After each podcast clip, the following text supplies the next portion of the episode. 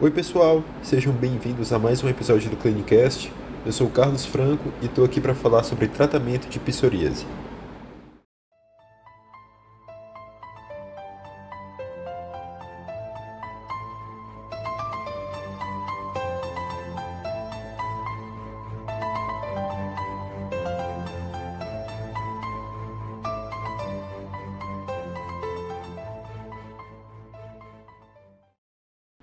A elaboração de protocolos para tratamento de psoríase leva em conta principalmente a gravidade da doença.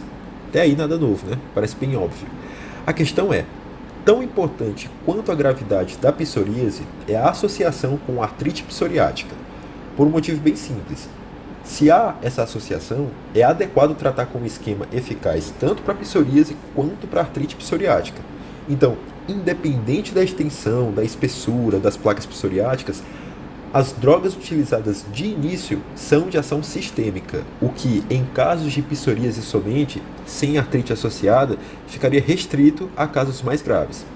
Mas tirando esses casos de associação, aí sim, vamos falar do tratamento direcionado para cada estágio da doença.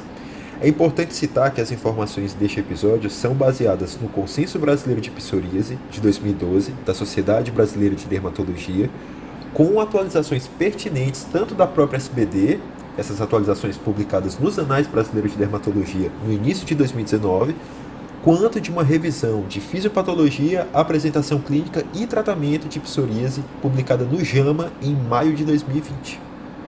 Além das opções terapêuticas existentes de modo geral, é importante citar e focar nas possíveis para os pacientes brasileiros através do SUS, e para isso, eu tomo como base o Protocolo Clínico de Diretrizes de Tratamento de Psoríase, um documento que basicamente indica quais são as terapias possíveis para o paciente através do SUS. E no caso da psoríase, um documento que foi atualizado em 2019 com a oferta de novas drogas. Tratemos então este episódio como um fluxograma de atendimento. O diagnóstico foi confirmado seguindo os parâmetros apresentados nos episódios anteriores, só para recapitular, score PASE igual ou inferior a 10. Acometimento igual ou inferior a 10% da superfície corporal. Ou DLQI igual ou inferior a 10, paciente é classificado como leve. Agora, score PASE superior a 10. Acometimento superior a 10% da superfície corporal. DLQI superior a 10 psoríase acometendo extensamente o aparelho ungueal, psoríase palmo-plantar resistente a tratamento tópico com uso contínuo por três meses, ou psoríase acometendo áreas especiais resistentes a medicamentos tópicos e fototerapia com uso por mais de três meses. Aí o paciente é classificado como moderado a grave. Ótimo. O paciente foi diagnosticado, teve sua doença classificada. Próximo passo, é saber quais são as contraindicações relativas e absolutas para o uso de cada droga. Se ele não tem contraindicação, passa para o próximo passo, que é de fato o tratamento. As contraindicações específicas vão ser citadas ao longo do episódio. Após esse passo, ótimo, começa o tratamento. E o principal objetivo do tratamento é garantir períodos prolongados de remissão, já que se trata de uma doença crônica e incurável começando pelo paciente com psoríase leve. Principal abordagem é o uso de corticosteroides tópicos. Eles exercem ação anti-inflamatória, antiproliferativa e vasoconstritora local a partir de um processo indireto, porque o corticosteroide tópico acaba fazendo uma downregulation dos genes que são responsáveis, eles sim, por codificar as proteínas, no caso as citocinas pró-inflamatórias, que caracterizam a clínica da psoríase. Inclusive, é feita uma classificação de 1 a 7 para classificar a potência do corticoide, com base na ação vasoconstritora. Logicamente, os mais potentes têm ações mais eficazes contra a psoríase, e é ótimo, inclusive, poder dizer que os corticosteroides tópicos são considerados seguros. Claro, isso não pode nos fazer ignorar os efeitos adversos, como risco de efeito rebote durante a retirada, de atrofia cutânea e de taquifilaxia. E é por isso que, mesmo sendo considerado uma droga segura, geralmente corticosteroide tópico não é usado por um período maior do que 60 dias. devendo ser poupadas inclusive as áreas mais delicadas da pele. O protocolo do Ministério da Saúde inclui clobetazol, que é um corticoide de muito alta potência, usado na maioria das lesões de psoríase, e dexametasona, de potência média, que fica reservada às áreas que o clobetazol não pode ser usado pelo risco de atrofia cutânea, como a face e as áreas genitais. As principais contraindicações absolutas ao clobetazol: infecções cutâneas não tratadas, rosácea, prurido genital e perianal, dermatite perioral e dermatoses em crianças com menos de um ano de idade. Já a Dexa é contraindicada em casos de tuberculose cutânea, varicela, infecção por fungo ou herpes simples. Há também outra classe de medicamentos que pode ser usada para psoríase leve, que são os inibidores tópicos da calcineurina, que bloqueiam a ativação das células T a partir da inibição da síntese de algumas citocinas, como a interleucina 2 interferon gama. Exemplos de drogas dessa classe são tacrolimus e pimecrolimus, usados para tratar psoríase na face, por exemplo.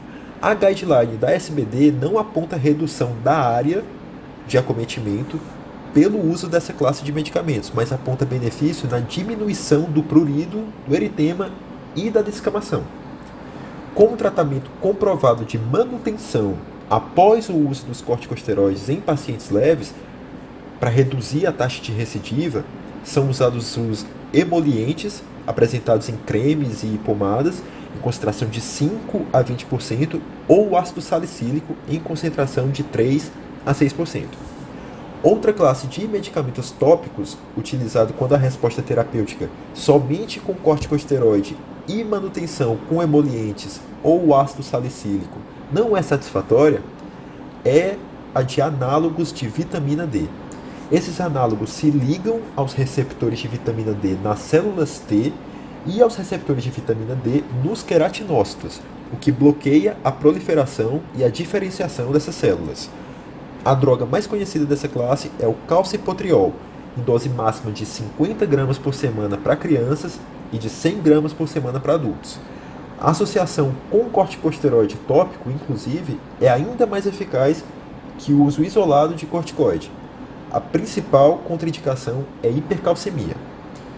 Após ser adicionado o calcipotriol, avalia-se a melhora clínica. Caso haja resposta positiva, monitore-se a adesão ao tratamento, monitoram-se os efeitos adversos ao longo do tempo, mas se não há melhora clínica, segue-se para o esquema de psoríase moderada a grave.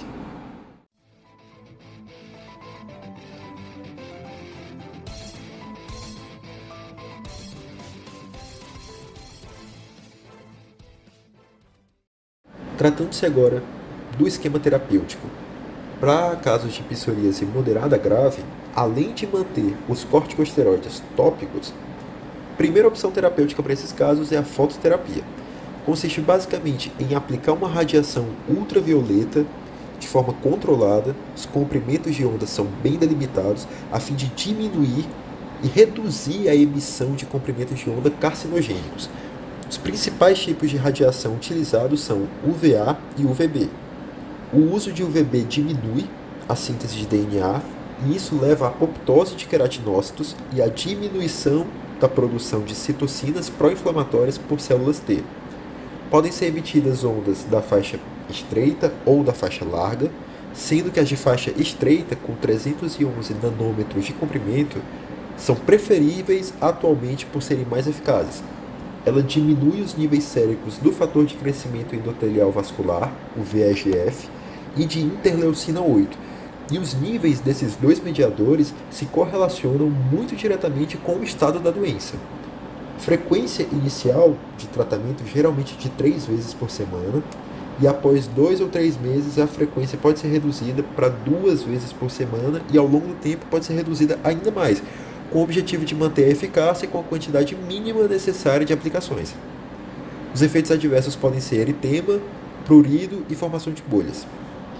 Se há falha na resposta ao uso de UVB, ou em casos de pacientes com placas espessas ou com envolvimento palmo-plantar e ungueal, aí sim justifica-se o emprego de radiação UVA associada ao uso oral de psoralenos. P de psoraleno mais a radiação UVA dá-se o nome da técnica, que ficou muito conhecida, PUVA. Os psoralenos são compostos furocomarínicos, cujo principal exemplo é o metoxipsoraleno. E essas drogas, os psoralenos, são ativados pela radiação UVA que é aplicada e promovem um cross-linking das cadeias de DNA. Isso impede a replicação dos queratinócitos e induz a morte de células T ativadas na pele. A técnica PUVA chega até a ser mais eficaz que o uso de UVB de banda estreita, que eu acabei de citar, mas tem associação com desenvolvimento de câncer de pele maior do que o uso de UVB, por isso não é a preferida. Alguns efeitos adversos são sensação de queimação e prurido. As principais contraindicações são xeroderma pigmentoso, albinismo, dermatoses fotossensíveis como lúpus eritematoso sistêmico, história de melanoma ou múltiplos cânceres não melanoma na pele. Para completar a abordagem inicial ao paciente com psoríase moderada grave, além da terapia tópica e além da fototerapia, inicia-se a prescrição de drogas com ação sistêmica. A primeira delas é o metotrexato. Ela foi introduzida na década de 50 ao tratamento de psoríase antes que ensaios clínicos randomizados tivessem sido realizados. Então, não existem tantos estudos robustos que avaliem a eficácia e a segurança. O suporte ao seu uso se baseia mesmo na recomendação dos especialistas que observam os bons resultados há mais de 50 anos. O mecanismo de ação está relacionado à interferência no ciclo de divisão celular, porque o metotrexato é uma substância análoga ao ácido fólico. Isso permite que o metotrexato iniba competitivamente a enzima dihidrofolato redutase e interfira assim na síntese de DNA. Hoje se tem uma noção que o seu efeito seja mais imunossupressor do que diretamente antiproliferativo. As contraindicações absolutas são gestação, lactação e concepção, insuficiência hepática ou renal graves, síndromes de imunodeficiência e discrasias sanguíneas.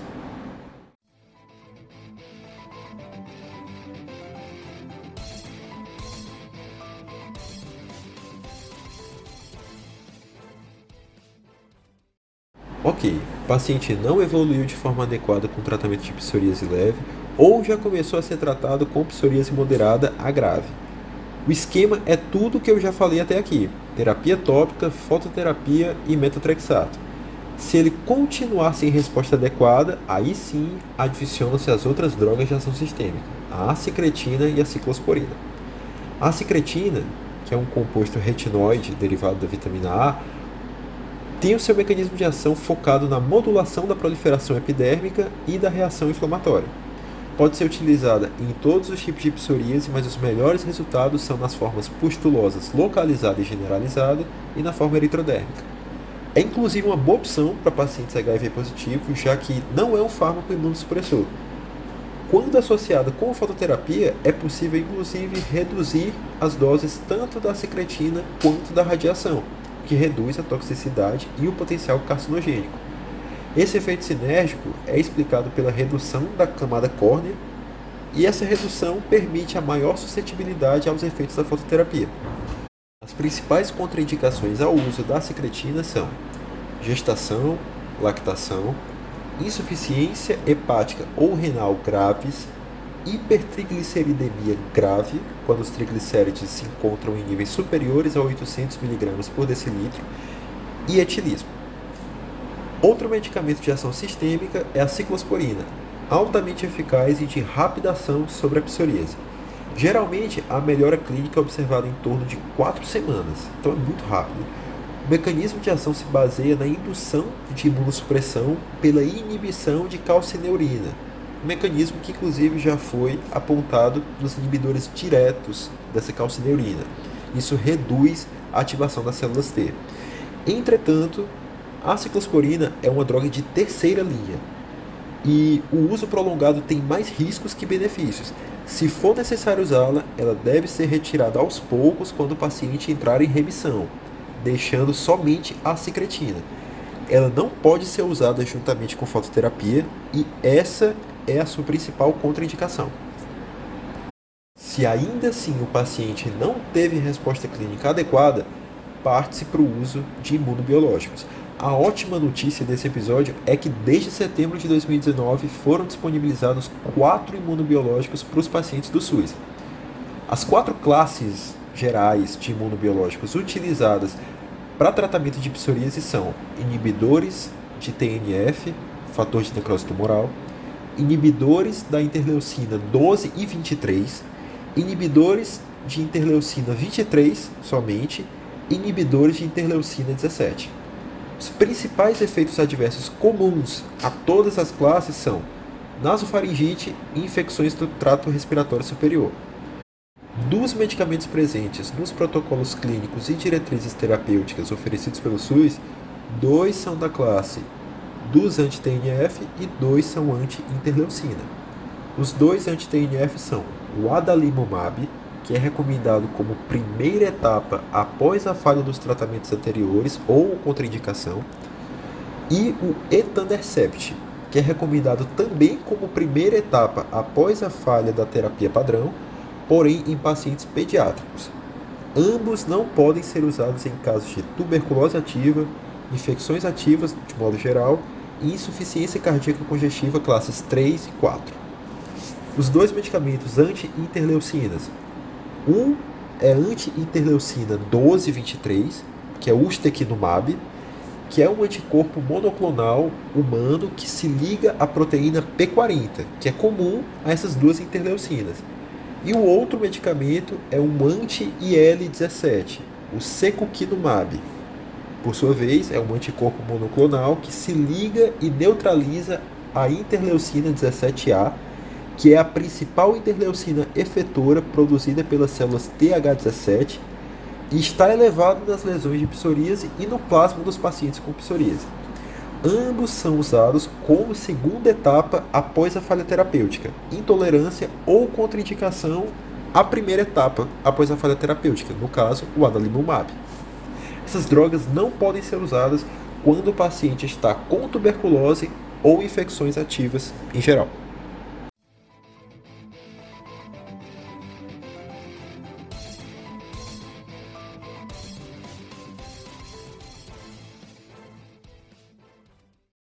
Tá, agora um resuminho do mais importante desse episódio. O paciente é diagnosticado com psoríase e é classificado quanto à gravidade. Se não tiver contraindicação absoluta ao tratamento, começa a terapia medicamentosa.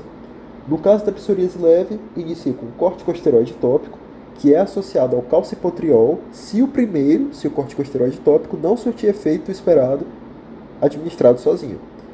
Caso a resposta ainda não seja satisfatória ou a psoríase é moderada a grave, aí se inicia o esquema com tratamento tópico, fototerapia e associação com metotrexato.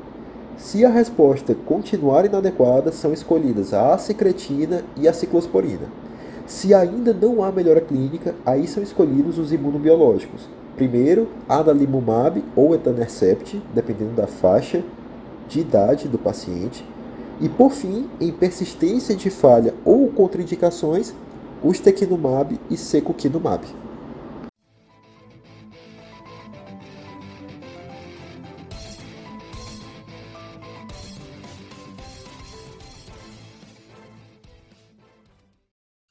Vocês gostaram desse episódio, eu peço que vocês compartilhem com os amigos, com os profissionais e estudantes da área da saúde. Sigam nossa página, vai estar aqui na descrição, arroba ClinicastMed no Instagram. Muito obrigado e até a próxima.